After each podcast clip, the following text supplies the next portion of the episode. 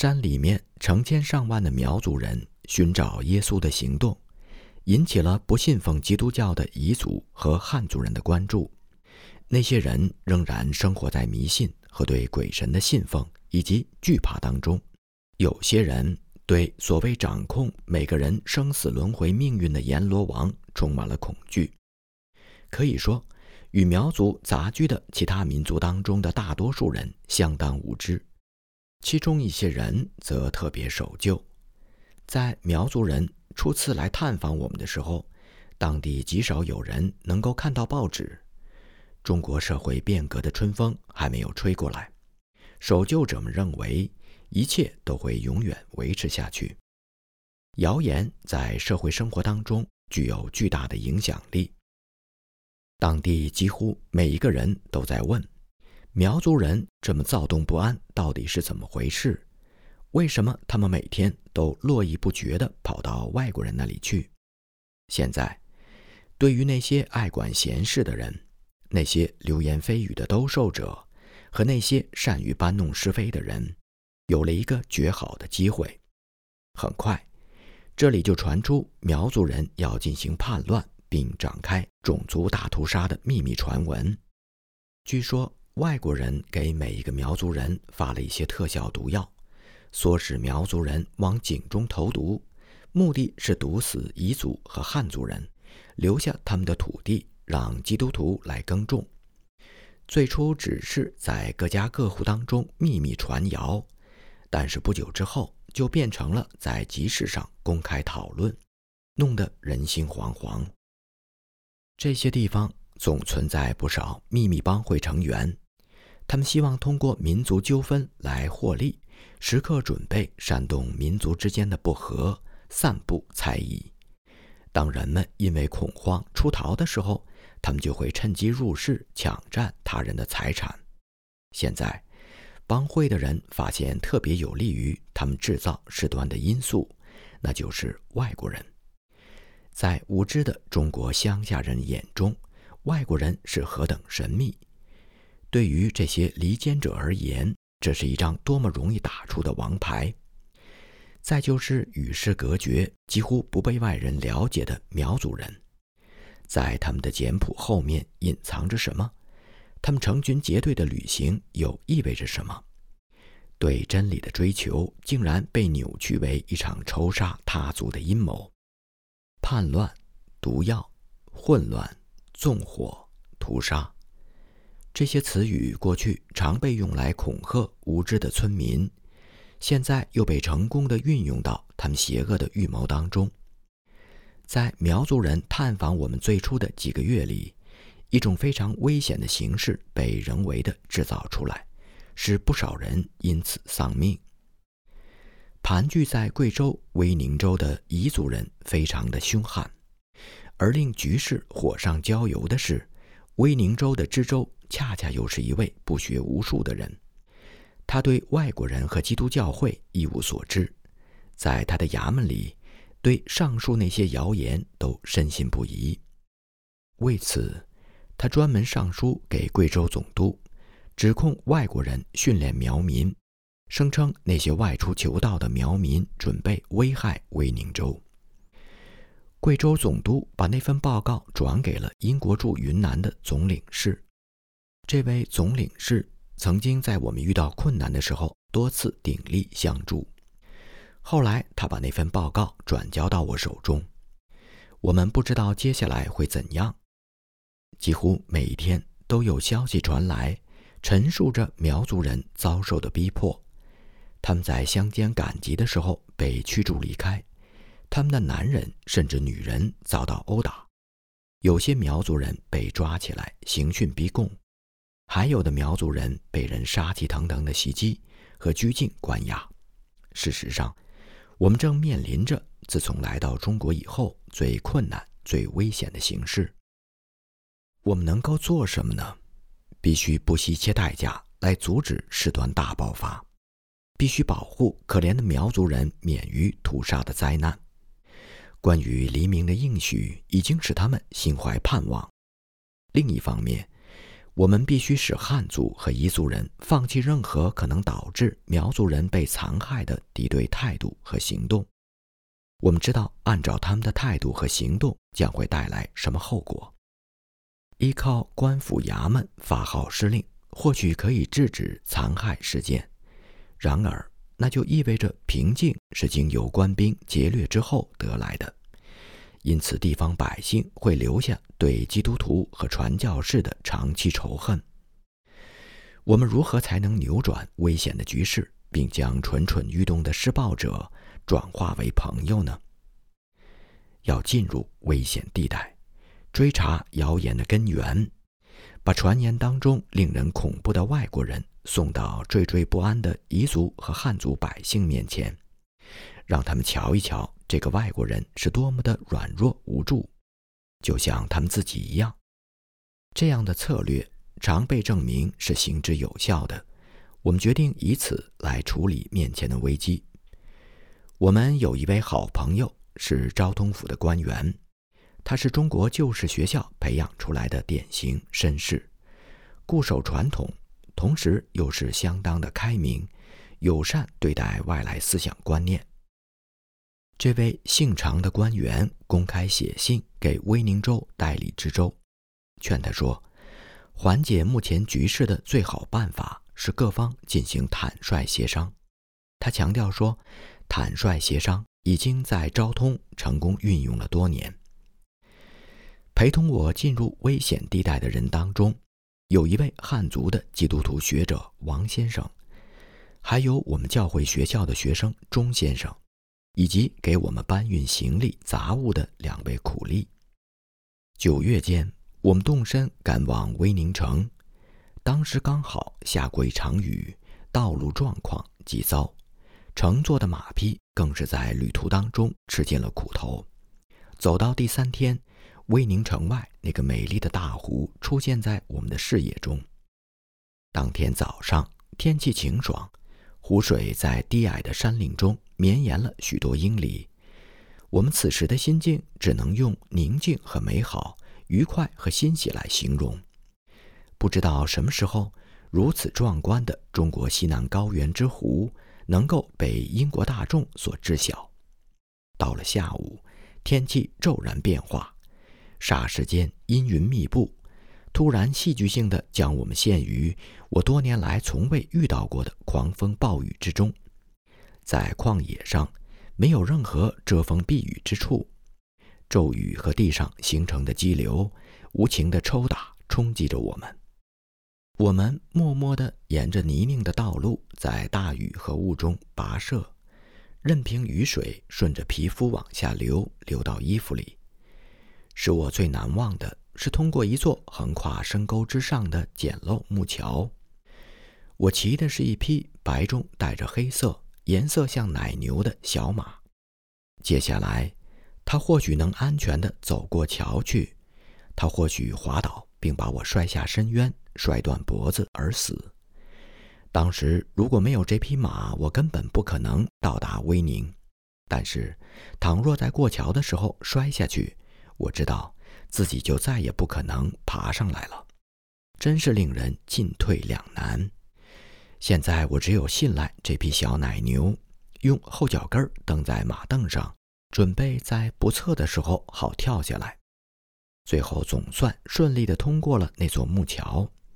我亲密的老练的小奶牛啊，我们一起旅行，走过各样的路，遇到过各种天气。现在，小奶牛也终于到达了苗族属灵大苏醒运动的发源地。夜幕降临后不久，我们抵达了威宁州，走进一家客店，发现已经客满。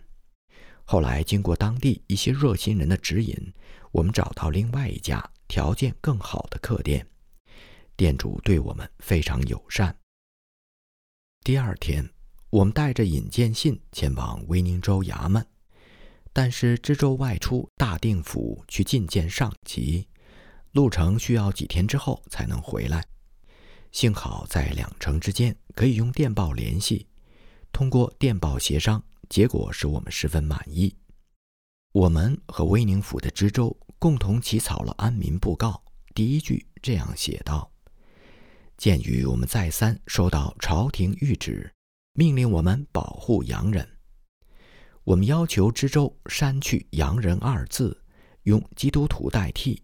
他照办了，因为我们所忧虑的并非我们这些洋人，而是中国的基督徒。”威宁官府衙门指派两名信差和我们一同前往发生骚乱的地区。我们在第二天早晨出发，一行人在星期六下午抵达洋街，也就是发生骚乱的危险地带。我们进入了一个设在山坡上的乡间集市，向数百名当地的群众讲述了我们的事由，并宣读了官府的安民布告。在怀有敌意的百姓中间，长时间或者系列性的布道会是怎样的效果？观察一下，不免令人感到惊奇。有时百姓们的态度会彻底改变，但是布道的时间必须足够长，或者谈话必须持续不断。简单宣读一下十二句信条的方式是行不通的。我想说到这里的时候。英国家乡的一些弟兄大概要羡慕我了。这趟旅程当中，一批又一批的百姓转到了正确的方向上来，这里先前的恐惧和骚乱转为平安。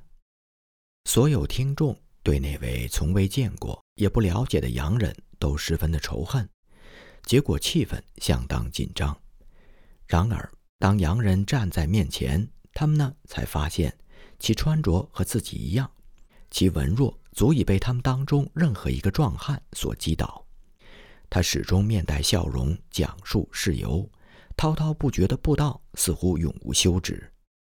挑拨离间者们期待着事态恶化，结果却发现，宣讲结束之后，百姓们都平安地散去了。星期天，有大约一百位苗族人前来探望我们，能为他们提供安慰和帮助。令我万分欣喜。当天，我们曾在一座异教的寺庙前布道，庙门上有一副对联，写的是：“视而不见，道能应；听而不闻，却相助。”离开阳街之后，我们前往几位土司的城堡或高大宅院，受到了各种各样的对待。去的第一个地方，我们先是被客客气气的谢绝，后来。那拥有大量土地和房产的女主人态度转为宽厚，邀请我们到她的一个仆人家中。女土司派人送来了一些米和一只肥硕的家禽，当做我们的晚餐。她的儿子患有严重的结核病，他身着优雅的长袍，以典型的彝族方式蹲坐着接待了我们。在我们就有关。大地的和平与天国的荣耀内容进行布道的时候，女主人在一旁抽着一根很长的烟袋。然而，当时我们无法预料到，在后面很短的时间里，这位女主人和她的儿子、孙子相继去世，只留下了年轻的寡妇和孩子。面对前来抢夺财产的武装男子们，却要担负起保卫自己家园的任务。抢劫者们声称，他的孩子是从外面带来的冒牌货，这样，他夫家就没有男性的直系继承人，城堡和土地理应归属另外一位旁系的男性亲属，而这个人正是这支武装抢劫团伙的首领。我们走访的下一个城堡，就是那位必须捍卫自己丈夫家产的年轻寡妇的父亲，他的宅院。他父亲是这一带土地拥有者之一，但是他和多数彝族土司不同，他接受过汉文化教育。他的名字叫安荣之，在当地属于比较强悍的土司，有着举足轻重的地位。许多人尊敬和敬畏他，同时有不少人也仇恨他。他管辖着六十个苗族的村寨，足以轻易地促成或是毁掉我们的努力。因此，我们急于想要赢得他的支持。去安荣之的城堡是一次有趣的旅行。那天，我们的第一个歇脚处是一户苗族人家。小茅棚显示出主人的贫穷。因为我们的到来，屋子已经打扫过，几条长凳挨着墙放好，供客人坐歇。在这户基督徒家中，大家都非常高兴，但因为事务紧迫，无法久留。我们只待了几分钟，便告辞了。然后我们来到另外一个集市，当地人称为“狗街”，在一片距离任何村寨和城镇。都很远的荒原上，聚集了一千多人。我们抵达这里，成为一个信号，众百姓奔涌而来。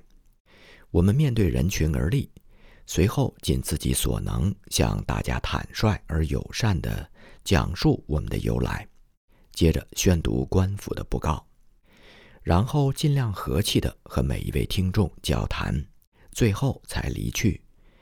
我们庆幸离开了这个喧闹危险的人群。从充满敌意的脸色和拥挤的状况可以看出，他们正处于愤怒之中。接下来，我们又遭遇了充满愤怒的另外一个群体，这次是盘踞笼罩在一棵树周围的一大群愤怒的黄蜂。前行的道路正在蜂群之下，我们驻足不前，四下观望。带路的王先生率先过去，但还是被蛰伤了。他的做法实在令我不敢效法。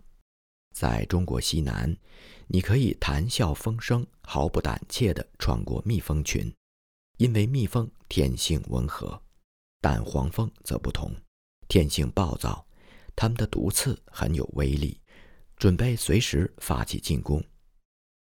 我骑马冲了过去。一边冲一边挥舞着我那直径二点五英尺的中国式大草帽，我们以最快的速度冲过了这片危险的区域，很高兴避开了这场空中的战争。傍晚时分，我们抵达安荣之的城堡，城堡的名字叫大关寨城堡。在城堡外面，我们呈上了大红名帖，然后在一旁等候。几分钟之后。有一位管事走了出来，口中说了一个“请”字，我们就以客人的身份进入大关寨城堡。一路探访走来，在这里获益最多。我们同安荣之交谈直到午夜，向他解释了我们的立场，给他传了福音，并请求他给予苗族人宗教信仰的自由。第二天告辞的时候，大土司向我们保证。只要六十个苗族村寨的所有佃户自愿选择基督信仰，他会予以同意。安荣之的友善不是仅此而已，我们在后面还将和他打交道。第二天早上起床，我们听取了许多被捆绑遭拷打的苗族人讲述了他们的遭遇。我们走访的下一个目标是龙街的城堡，那里住着。彝族土司兄弟两个人管辖着广阔的区域，兄长曾经被昭通府衙门逮捕囚禁过。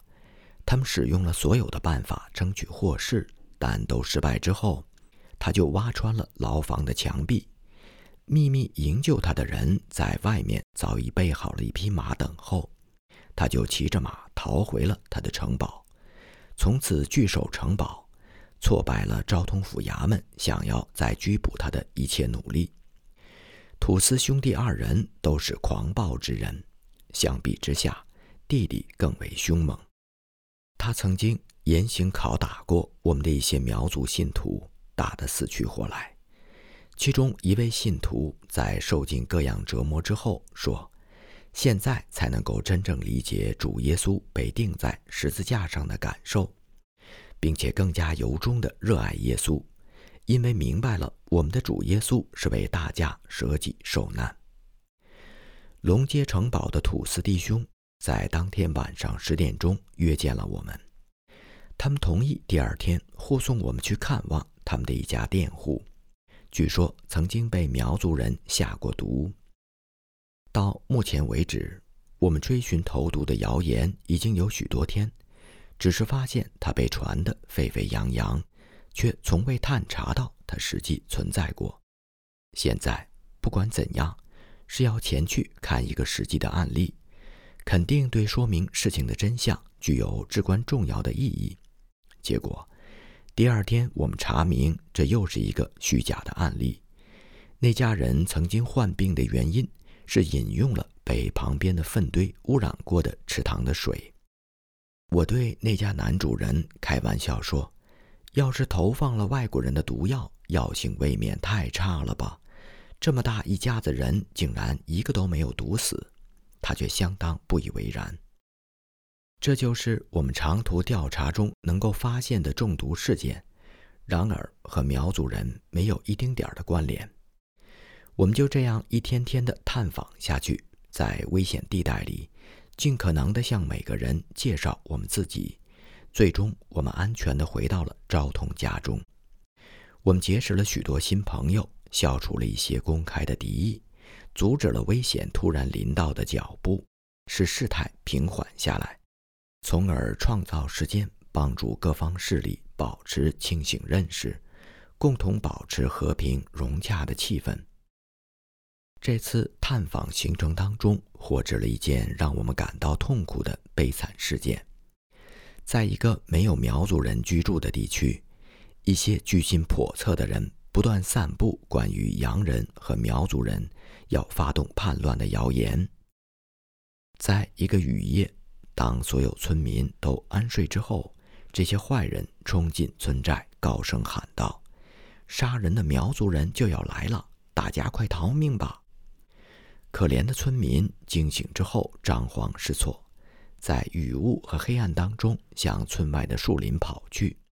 途中，他们必须要穿过一条已经涨了洪水的小河，有不少妇女和孩童落入河水当中，或被冲走，或淹死。当失魂落魄的村民逃离之后，那些制造事端的坏人将村寨洗劫一空。而我想。戴着眼罩的正义女神，将来一定不会放过他们。经过了这次长途探访，加上稍后对苗族的各个村寨的另外一次探访，事态终于平息下去。针对成千上万苗族百姓的敌意，甚至是仇视，最终被友善所替代。我们很快就发现，最初听到的那些谣传当中。